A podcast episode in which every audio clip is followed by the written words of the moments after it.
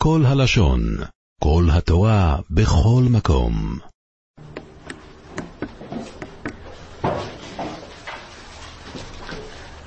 Buenas noches. La semana pasada también hablamos de cómo transmitir amor a los hijos. Dijimos 10 puntos de cómo transmitir amor a los hijos. Hay un punto más que es muy importante de transmitirlo. Es defender al niño. ¿Qué quiere decir defenderlo? Muchas veces el niño llega de la escuela o está en la casa con unos primos o con amigos y de repente llegó el primo, el amigo y le pegó, lo molestó, lo degradó. Muchas veces el papá, para no hacer problemas, dice, ya, ya, no pasa nada, pasa nada y se va. Es un error muy grande. El niño necesita un apoyo de los padres y necesita sentirse apoyado. Necesita sentirse que hay quien lo defienda. Puede ser que un día llegó el niño del camión llorando. Llega al- de la casa llorando. ¿Qué pasó? No, en el camión me molestaron. Es el papá que dice, "Ah, es normal, ya, mijito, esto va a pasar. No. El papá tiene que demostrar que se preocupa por el hijo. ¿Cómo? ¿Te molestaron? ¿Quién te molestó? No sonará, papi. No sonará. ¿Por qué no sonará? Porque lo haces para un toilet, para que tiene una función, para mejorar las cosas.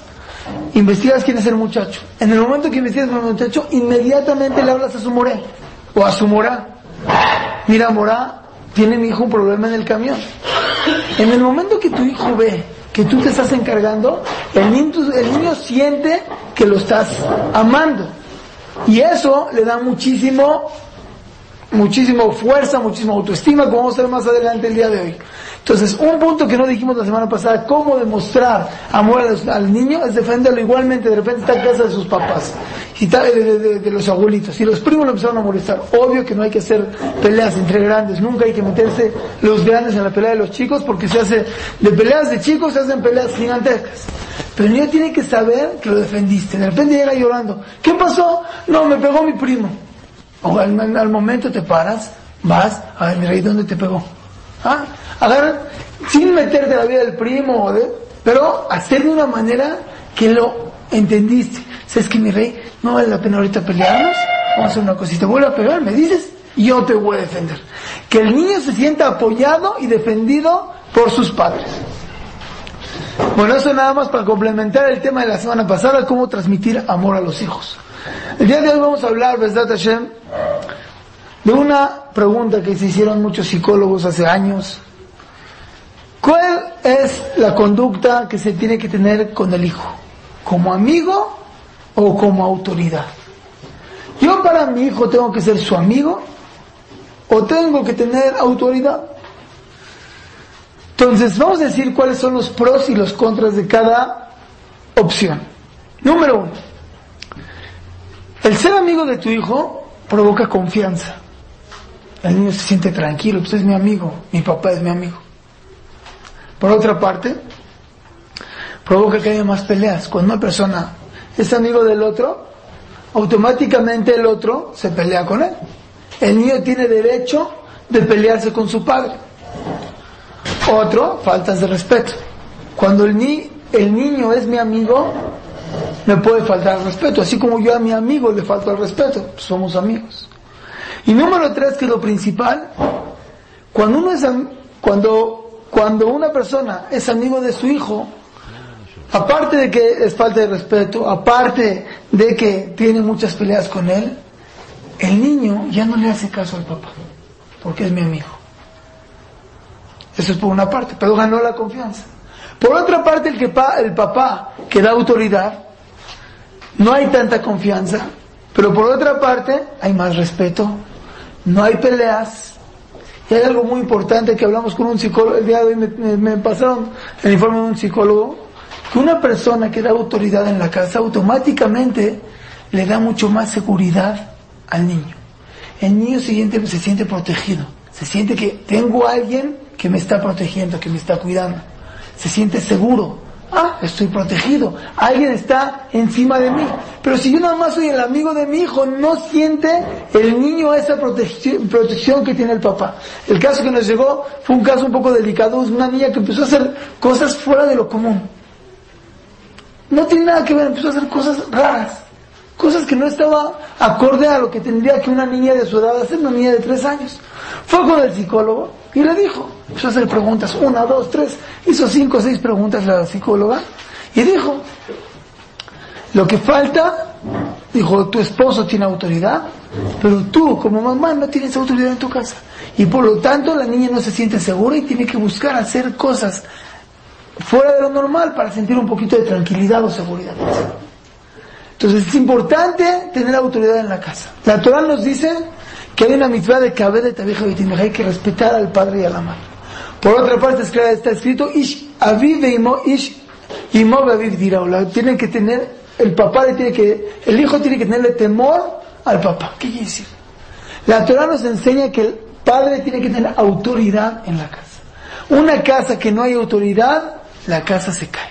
Sí se gana confianza, pero se pierden muchas cosas. Se pierde respeto, se pierde, falta, eh, hay más faltas de respeto, hay, hay peleas y no hay seguridad. Por lo tanto, siempre hay que tener autoridad en la casa. ¿Qué quisiera autoridad? ¿Que llegues toda la casa con una pistola? No, es obvio que no. Vamos a ver cómo se mete autoridad en la casa, cómo se da autoridad. Nunca gritando, al revés. La persona que grita en la casa lo único que hace gritando es perder tu autoridad. Si el presidente de México empieza a gritar, el grito demuestra la falta de autoridad que tiene. No tengo que gritar. Si yo digo que se hace, se hace. Número uno, para meter autoridad en la casa es que el esposo tiene que respetar la decisión de la esposa y la esposa tiene que respetar la decisión del esposo siempre. Nunca contradecir al esposo en el momento eh, de delante del hijo. ¿Qué quiere decir? De repente, mami, ¿puedo bajar a jugar? Llega la mamá y dice, no, mijito. Está bien. De repente el papá dice, no, sí, sí, baja. En el momento que hay contradicción entre el papá y la mamá, el niño sabe que la, la palabra del papá no vale, o la palabra de la mamá no vale. Nunca contradecir. Si tú estás en desacuerdo con tu esposo, o viceversa, dile, déjame platicar con papi. ¿Qué papi te dijo que no? Déjame platicar con él. Se meten a un cuarto, oye, no, que sí, que no. Ahí no sé si quieren pegarse, pues, no sé, pero saliendo, ya decidimos. Hijito, si vas a salir, ya, ya con mami, sí, ya, así te deja, ya te deja bajar. Igualmente en muchas situaciones que pasa, de repente Llega la mamá y le dice al niño, no puedes comer dulces. Llega el papá de Tzadik, se mete la mano en la bolsa, yo te doy un dulce. Qué tontería. Estás provocando que la palabra de mami no vale. Siempre hay que respetar uno la decisión del otro. Siempre. Cualquier cosa que tú quieras que no, vamos a déjame platicar con mami. Te metes al cuarto, platicas con tu esposa, 10 minutos, sales, ya decidimos que sí lo vas a hacer. O puede ser enfrente. Mami dijo que no. ¿Por qué dijo mami que no? No, por esto, por esto. Mami, pero a lo mejor aquí es diferente. Ah, sí, tienes razón. Adelante, no hay problema. Pero que no haya contradicción. Que no haga papi dijo A y mami dice B y se cae todo. Entonces, que no haya contradicciones. Número dos. Cada uno tiene que defender la autoridad del otro. El papá tiene que defender la autoridad de mamá y mamá tiene que defender la autoridad del papá. De ahí, que si de repente llega el papá y ve, el papá ve que la mamá, que, que el niño de dos años le pegó a su mamá. Paz. La mamá, por instinto, tiene que regañarlo, pero a lo mejor de la mamá de Reyes no lo quiere regañar. ¿El papá tiene, qué tiene que hacer en ese momento? ¿Qué? A mami no se le pega, aunque tenga dos años. ¿Por qué? Aunque normalmente el jinuj de los niños no empieza a los dos años porque son muy chicos, pero pegar un niño de dos años sí entiende. Entonces, como entiende que está haciendo algo malo, al momento que un niño le pegó a su mamá, a mami no se le pega. Firme, duro, que el niño entienda que hizo algo erróneo totalmente. Igualmente al revés. De repente llegó mami y ve que el niño le dijo una palabra a papi. Tonto. ¿Qué tiene que decir la mamá? ¿Qué? ¿A papi se le dice así? ¿Así se le dice a papi? Fuerte, con firmeza, para que el niño entienda, a papi se le defiende, a papi se le quiere, a papi se le respeta. Cuando son más grandes los niños, 6, 7, 8 años, o 10 o más en la adolescencia, hay todavía más.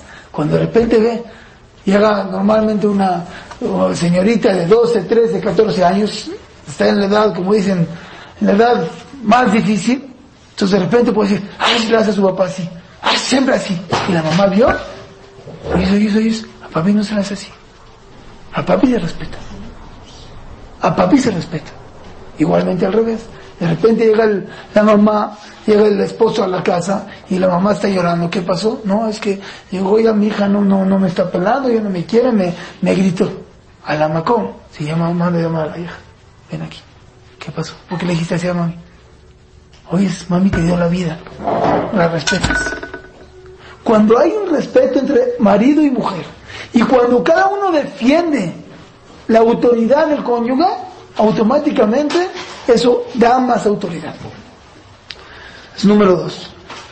Número tres. Cuando llega un niño, está con su cochecito, tiene dos años el niño. Llega a la pared y le pega a la pared. El niño quiere, le pega más a la pared para entrar, o cuando se da cuenta que es pared, ¿qué hace? Se va para otro lado. Pero ¿qué pasa cuando llega a la puerta? Se echa para atrás y otra vez le pega. Y está mami adentro del cuarto hablando por teléfono. Se echa para atrás y otra vez le pega. Y otra vez hasta que, hasta que mami viene a abrir. Perdón. Es un niño de dos años. ¿Quién le dijo al niño que esto es pared y esto es puerta? ¿Quién le dijo? ¿Quién le dijo? ¿Cómo sabe? ¿Por qué no llegó a la, a la pared y otra vez le pega a la pared hasta que la abra? Quiere decir que un niño de dos años entiende que hay pared y entiende que hay puerta. ¿Sabes quién le enseñó al niño que esto es puerta? Tú como mamá. Cuando la primera vez tocó tres veces y tú le abriste, le demostraste que es puerta. El niño entiende cuando hay paredes y entiende cuando hay puertas. ¿Qué quiere decir? Cuando una persona va a poner autoridad en su casa, hay límites. ¿Qué límites? Esta mesa eso tiene límites. Si se pasa de aquí se cae. Uno tiene que poner límites en su casa. Por ejemplo, llega un niño en Shabbat y te dice, papi, ¿me prendes la luz? Tiene tres años el niño. No, hijito de Shabbat, no te lo prendo. Papi, préndeme la luz y empieza a llorar, a llorar, a llorar, a llorar. ¿Se lo vas a prender? No. Se tira al piso y se revuelca. No, es Shabbat.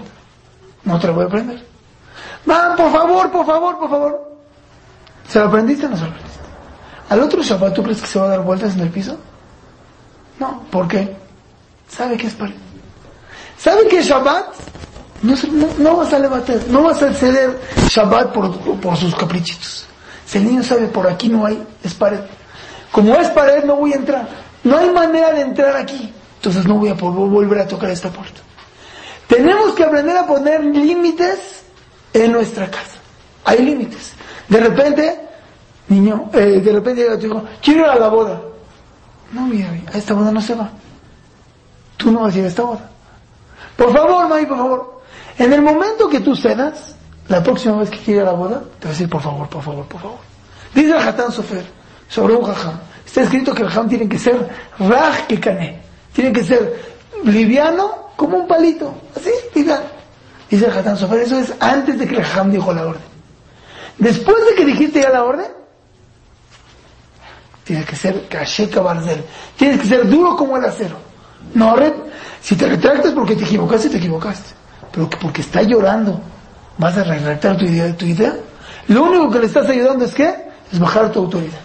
Pero si llora, sí. ya no, o sea, ya yo esté equivocado no me retracto, porque si no lo voy a... Para que no, a menos que fue una, un error tuyo. Si tú te diste cuenta que tienes un error, es válido que un papá se equivoque. Va a entender que va a ser porque está llorando. Pero tú, eh, es mejor transmitirle a tu hijo que eres correcto y que eres admitir a eso. Porque no se lo, se lo puedes educar de otras maneras. Si tú te equivocaste, hay muchos papás que creen que no me puedo equivocar. El papá tiene que ser como Dios. Dios no se equivoca, yo tampoco.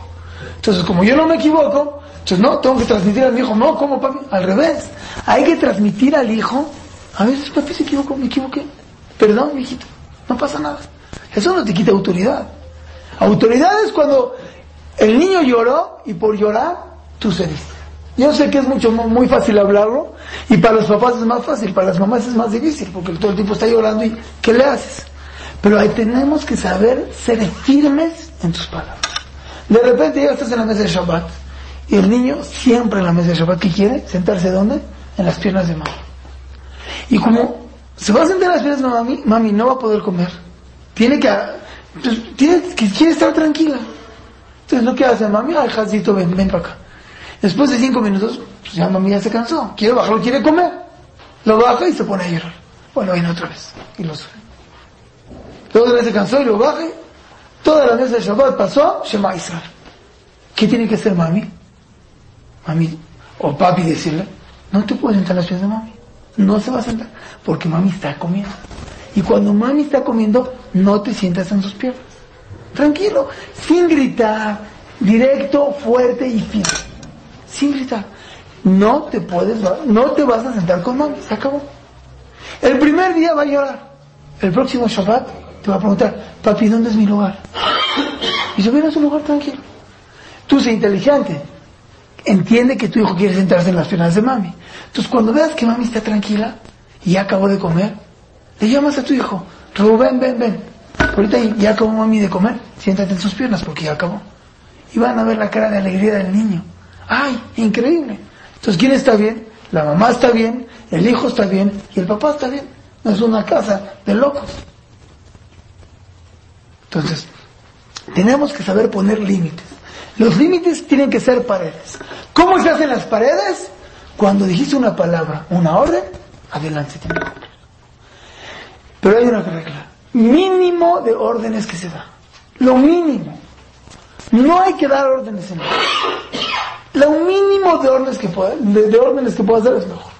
Mientras menos le ordenes es mejor. Porque si le ordenas demasiado, Una vez había dio un shiur y dijo, ¿cuántas órdenes le da una mamá a su hijo en la cena? ¿Cuántas? ¿Quién opina? ¿Cuántas? ¿Diez? Invitó a las señoras a poner una grabadora en la casa cada cena. Pon una grabadora. Y después de que estén acostumbrados a las grabadoras, no a la primera vez, porque la primera vez se va a portar muy bien la mamá, después de dos semanas vamos a escuchar. Se hizo un promedio de que en una hora de cena la mamá le da a su hijo 60 órdenes. ¿Cómo 60?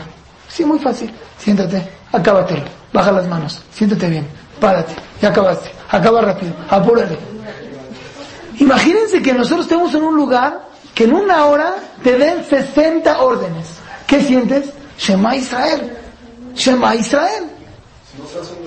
No depende. Si tú tienes autoridad, con una vez. Una vez para esto, una vez para la otra, una vez para esto. Entonces, cuatro. Sí, pero hay 20 cosas. 20, pero no 60. Muchas veces es, mi rey, vas a comer. Se acabó. Muy bien, tú das tu orden, se acabó. Tú ya acabaste tu orden. Jadito niño, ¿se sienta mal? Siéntate bien. ¿Está comiendo? Ya apúrale. Híjole, ya. Más niños que vas. Ah, siéntate, ve, siéntate. O sea, Muy bien, ¿cuántas veces? Si ustedes ponen atención, muy bien, una cada vez son tres, ya, siéntense, se acabó. Vamos a cenar, se acabó. Ahora es la hora de la cena. Estate contenta tú como mamá, precioso, Vamos a estar contentos, papá. ¿Quieres cenar? Créanme, el tema de la comida, yo quería abrir un tema especial de eso. Vamos a hablar un poquito nada más. Yo recomendaría a todas las mamás, créanme, es de los mejores consejos que creo que he dado en mi vida. Antes de darle a comer a tu hijo, come tú. ¿Por qué? Una mamá cree que el niño no se llena. ¿Saben por qué? Como la mamá tiene hambre, cree que su hijo no se está llenando. ¿Cuál es la prueba? Cuando estás en ayuno y vas al súper, ¿qué compras? Wow. ¿Por qué? Tú ya sabes con estos días, ¿sí? Pero como yo tengo hambre, siento que no me estoy llenando. Entonces compro más y compro más. O ustedes en el restaurante, ¿cuál es la técnica? Te traen la carta al principio. ¿Y qué hacemos todos? Pides entrada, ensalada, sopa, platillo fuerte y postre. Estás en la ensalada y no te entra lo demás. ¿Por? Porque cuando te dieron para que, para que pidas, tenías hambre. Entonces cuando tienes hambre, tu imaginación es, te quieres comer el mundo. Cuando acaba Kipur, llegas a tu casa y ¿qué quieres comer? Todo. ¿Cuánto piensas que vas a comer después de Kipur? Uy, tres platos de sopa, dos, platos, dos carnes. Llegas después del primer plato de sopa y estás lleno. Entonces, ¿qué quiere decir? Si la mamá le da al niño de comer cuando tiene hambre la mamá, siempre cree que no se llenó. Punto número uno. Punto número dos. El plato. ¿Quién tiene la culpa el niño? Que el dueño del el, el que el fabricante de los platos los hizo más grandes. Si hubiera estado más chico el plato, ¿cuánto hubiera servido? Le hubiera servido menos. ¿Estamos de acuerdo? Y se lo hubiera acabado y todos felices y contentos. Pero como el fabricante del plato lo hizo más grande, lo serviste más, y si no se lo acabó, ¿qué pasó? No comió nada. Créame, cuando yo estoy de acuerdo que la mamá tiene que estar al pendiente de la comida del niño, pero nunca he visto un niño marminán desnutrido por la mamá. Jadito, ¿cuántas veces come, come? Yo tengo un amigo, un, un familiar que fue al restaurante con su esposa. Fue al, fue al restaurante. De repente pidió una ensalada de pollo. La señora, así, empezó a comer, a comer. Estaba a la mitad de la ensalada y ya no. Y luego le dijo a su esposo, ya, ya, de verdad ya no quiero. Dijo, ¿ya no quieres? ¿De verdad? No, no, de verdad no. ¿De verdad ya no quieres? No, ya, ya estoy muy llena. Dijo, ¿de verdad? ¿De verdad? Ya, ya. Muy... Dice, bueno, tres y ya. Dijo, Dijo, es lo que sienten tus hijos cuando le dices tres y ya. Ya comió. Ya, ya está lleno. Muchas veces los niños se distraen y quieren ir para acá y entonces por eso no comen. Estoy de acuerdo. Pero ya, allí tenido, ¿cuánto le puede entrar? Créanme, si no comió el niño, va a cenar. No es una condición. No le des entre comidas de comer. Tú no le des entre comidas. Y vas a ver que va a cenar. Increíble. No pasó nada. No le ordenes nada más. Así que no sea una... La cena, yo si diría niño, o sea, si recordamos que es niño, Shema Israel es una lluvia de órdenes y enojo. Shema Israel. Tenemos que cuidarnos de no ordenar de más. Ordena lo normal. Siéntete, mi rey. ¿Quiere? ¿Ya no quieres? No, ya no quiero. Adelante. Las mi rey, ya sabes que si no comes bien, no te puedo dar dulces después. Y no le das dulces, cumples tu orden. Y no van a ver que al otro día va a comer perfecto. Y si no comió, va a cenar bien. No va a pasar nada. Hay señores que están jazitas todo el tiempo persiguiendo al niño. Come, come, come. Y de repente se va para allá, vamos para allá con el plato. Después se va para arriba, vamos para arriba por el plato. Va para abajo. No. Vienes a comer aquí. ¿Por qué? Porque yo soy tu mamá. Y yo doy autoridad. Se acabó. Aquí comes. Pero quiero ir a mis, mis primos arriba. Donde estén. Aquí tú te sientas y vas a comer conmigo. No voy a comer. Si no quieres comer, yo no te voy a dar después de comer. Es lo que hay. Se acabó. Va a vivir todos más tranquilos. Ah, pero es difícil. Es difícil las primeras tres veces. Después, camina todo fácil. Ya sabes que no te puedes parar de la mesa hasta que no termines tu plato. Pero quiero, no te puedes parar de la mesa. Ah, pero hay niños que no saben que, que es hambre lo que tienen. Se ponen de mala para la tarde. Muy bien, muy bien, muy bien. La mayoría de las veces. Aquí preguntan, a veces no, no entiende el niño si tiene hambre o no tiene hambre. Si tú le ofreciste, le diste una comida que a él le gusta, luego la mamá se le antojó sopa de lenteja, y al niño no le gusta la sopa de lenteja, y la mamá, dale lo que quiere comer esa sopa, le da sopa, bueno, así va a vomitar el niño, ahí estoy de acuerdo. Pero si al niño le das cosas que le gustan, y se lo ofreciste, ya comió, comió un poquito, no comió acorde a lo que tú querías, que se coma tres platos, se comió medio plato. Y está así, normalmente no es hambre. La mayoría de las veces. Si una vez una persona se da cuenta, había que evaluar el caso, pero normalmente si tú le das una comida que a él le gusta, va, va a comer y eso está muy bien. Muy bien, entonces, ¿qué dijimos? No muchas órdenes. Para poder tener autoridad, no muchas órdenes. Otra cosa importante, siempre da orden que sabes que te van a escuchar. Siempre órdenes que sabes que te van a escuchar. Si de repente llega tu hijo y está jugando, ¿sí? Está jugando fútbol con sus amigos, ah, está buenísimo el partido, y a, ti se te ocurrió que ahorita es hora de la comida. Vente a comer. ¿Qué va a hacer el niño? Ya, mami, estoy en la mitad del juego, ¿para qué le ordenas? Vas a perder. No ordenes cosas que sabes que no te van a escuchar, porque estás perdiendo tu autoridad. Siempre cuando ordenes, estate seguro, lo que voy a decir se me va a cumplir. Pero si no, no. Otra cosa, piensa Jardito tu hijo. También es un niño. No porque yo soy grande, el niño tiene que acoplarse a todos mis horarios y a todo lo que yo quiero. Sí puedo poner unos límites, pero los límites no pueden ser tan chiquitos, porque si no el niño sí te va a hacer caso, pero va a explotar en, en- en algún momento. Límites anchos, límites que el niño los soporte. No órdenes, wow, ¿sabes que ahorita todos tenemos que ir a dormir? Hay, las hay señoras que quieren dormir a sus hijos a las 6 de la tarde. De 6 a 9 de la mañana del otro día. No. Aunque puedas poner límites, eso no. Dales chance. Dales a veces que puedan hacer trampitas. ¿Sabes qué? Hoy te portaste bien, te dejo que te quedes media hora más. Qué bonito. Rico, tranquilo. O si de repente está, eh, está jugando la mitad del Game Boy, ¿sí? Ah, y de repente lleva está en el octavo mundo y tú ya quieres que vaya a dormir. Y tú sabes que está en el octavo mundo, te vas a dormir. Mami, pero déjame acabar. No, autoridad, hagamos la ley que hay que tener autoridad, lo apagas ahorita. Pero papi, voy a perder tu autoridad. No, hay que ser inteligentes. Cuando tú ves que es una orden que no la va a poder soportar, no se la des.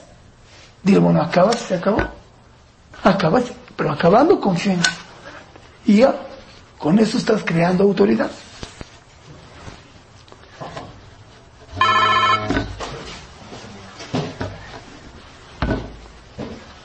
Por ejemplo, dicen que una vez estaba un invitado en una casa y está viendo cómo el niño está jugando.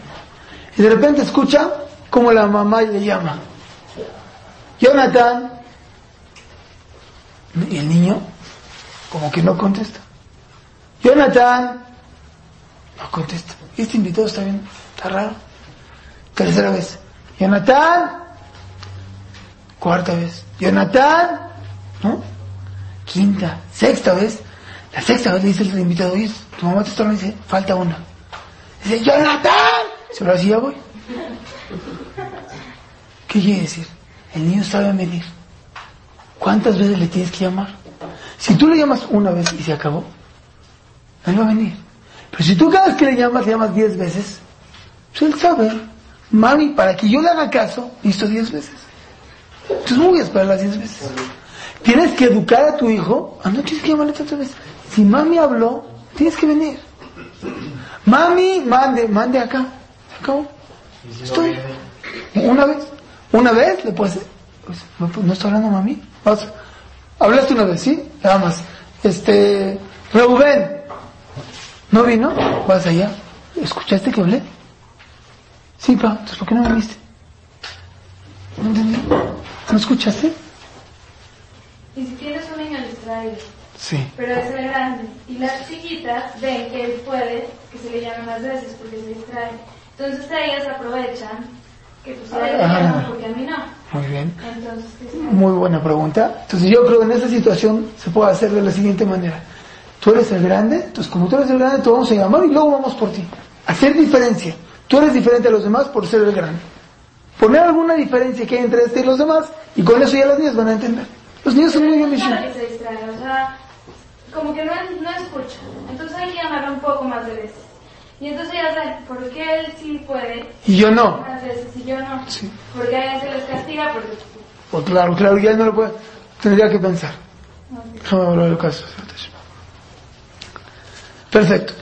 Otra cosa, la parada de la escuela. Wow, wow. Pobres mamás. Pobres mamás. Llega la mamá.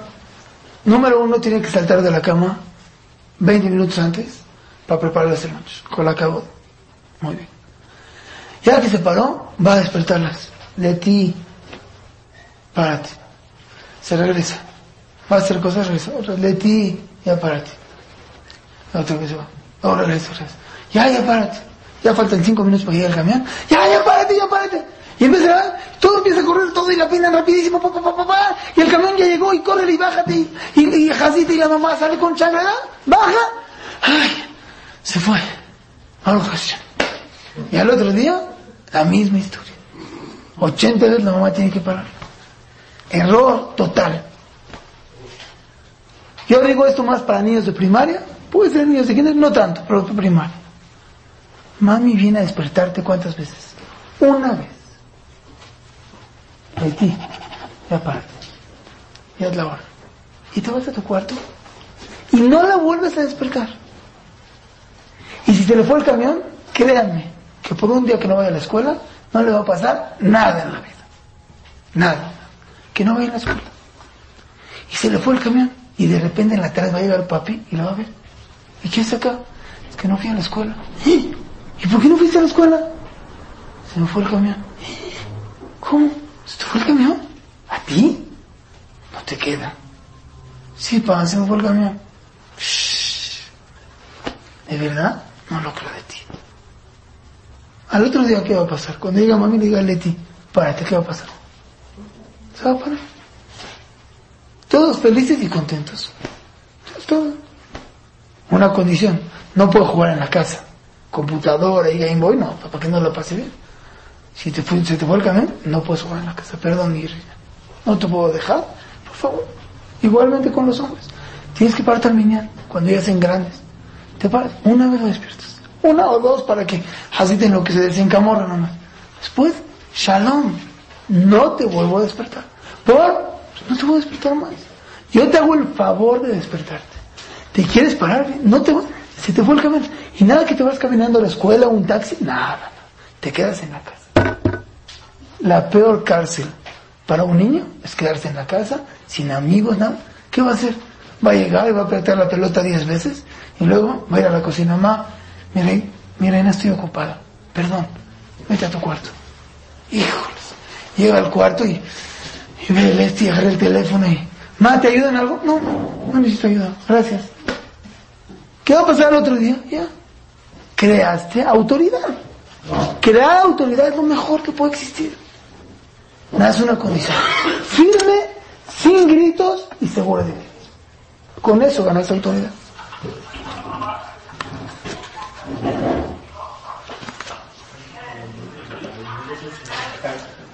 Otra condición importante para la autoridad, nunca decirle al niño, si no lo haces, te haré Si no lo haces, en el momento que tú le dices al niño, si no lo haces, ¿qué le quieres decir? Puedes no hacerlo. Si no lo haces, te voy a ir así, así. ¿Por qué si no lo haces? No existe si no lo haces. Lo haces porque lo haces. Pero papi, no entiendo. No tienes que entender. Yo soy el papá. Si quieres, mañana te explico. Ahorita, ¿quién es el papá? Yo. Entonces lo haces. Y si no, muchas señoras, si no comes, no te compro dulce. ¿Por qué me amenazas? Tienes que comer, se acabó. Si no te vistes rápido, vístete rápido. Si no me voy, se acabó. No, no es si, condicionado. Y si no, te vas a tener las consecuencias. Mi autoridad es en la casa. Yo tengo que dar autoridad. Y mi palabra se tiene que cumplir. Cuando yo hablo, se me hace caso. Cuando yo ordeno, se me hace caso. Cuando yo... Dorer, respeto, es lo que está escrito en la Torah. Cada vez de tu vieja me tiene que darte a respetar también tú. La misma es para los niños, pero tú te tienes que dar a respetar. Tienes que dar a temor. No, Te tienen que temer tus hijos. ¿Para qué? No porque hay que ser Gabtan, porque es la mejor manera de que el niño crezca como debe ser. Crece seguro, crece aprendiendo a doblegarse a los demás, a doblegarse a sus mayores. Un niño que no sabe doblegarse no es bueno en la escuela, no es bueno en la salajot, porque no me doblego a nada, nada me obliga. Hay que educar al niño desde que es chico a doblegarse a todo. Gente que ya, ya ha perdido su autoridad, no tiene autoridad. ¿Cómo puede una persona empezar otra vez autoridad? Hay una cosa en Jinuj, algo increíble. En Jinuj Abadim algo, un regalo de Hashem. Que no porque la regalaste una vez, ya te amolaste para siempre. Siempre se puede arreglar. ¿Cómo una persona puede volver a crear su autoridad? Muy fácil.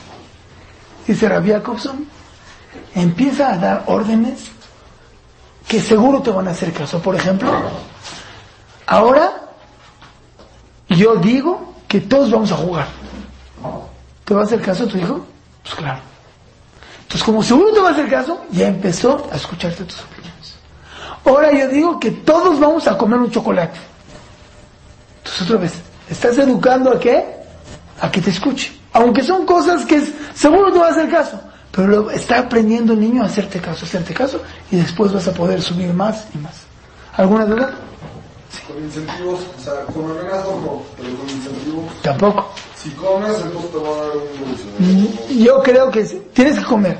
Si tú ves que va, eh, si eh, tienes mucho problema de alimentación del niño, ahora sí, para poder X. Pero Te sí, vas a bañar y te doy un no, no, métete a bañar porque papi dijo, se acabó. la orden de mamá tiene que cumplirse. La orden del papá tiene que cumplir. Le puedes decir después, mira, como me has hecho mucho caso, mira mi rey, te mereces esto. Ahora les compré un chocolate porque se portaron increíble, porque son unos reyes. Los quiero mucho, se portan precioso. Ya, tú no, no pagata, no, no, no hiciste una, una contra tu autoridad. Tu autoridad se cumplió cuando se cumplió. Y se acabó. ¿Alguna duda? Límites, todos los niños son diferentes. Sí. ¿Cómo ponerle a cada uno el suyo sin que sientan que a él le das más que a mí?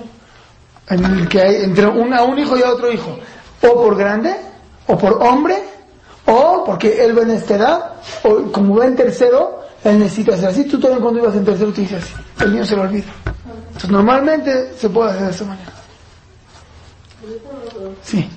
Hay una edad que si no das la consecuencia, no te hace caso. Por ejemplo, no comes, te quito tu plato y te quedas sin comer. Le baila al niño. No te paras, se te va el cabello y le vale. No entiendes. Por eso, por eso dije, No te paras, te castigo y no hay película. Sí entendí, el- lo, lo de la parada, por eso dije que tiene que ser niños de primaria. Los de kinder todavía no entienden. Mira, si no, o sea, si no comes, no va a haber dulces. Esas fuerzas porque te quita tu plato y no se va. O sea, No importa que no coma, en la noche va a comer, va a cenar bien. Hazid, el, el que el niño lo castiguen por no comer, si es que él está distraído, ahí sí puede ser, que se, le hace, se puede hacer de alguna manera. No te distraigas y, pero cuando normalmente tiene que comer, tiene que comer, te vas a cenar, no te puedes parar hasta que no, coma- no acabes tu plato. Normalmente, sí, si es muy chico el niño, podríamos evaluarlo. ¿Está bien? Ah, muy bien, te acercas. Te dije que te vayas a dormir. No, ¿No? ¿eh? Te dije que te pones serio. ¿Serio, no? Te dije que te vayas a dormir. Y no dormir.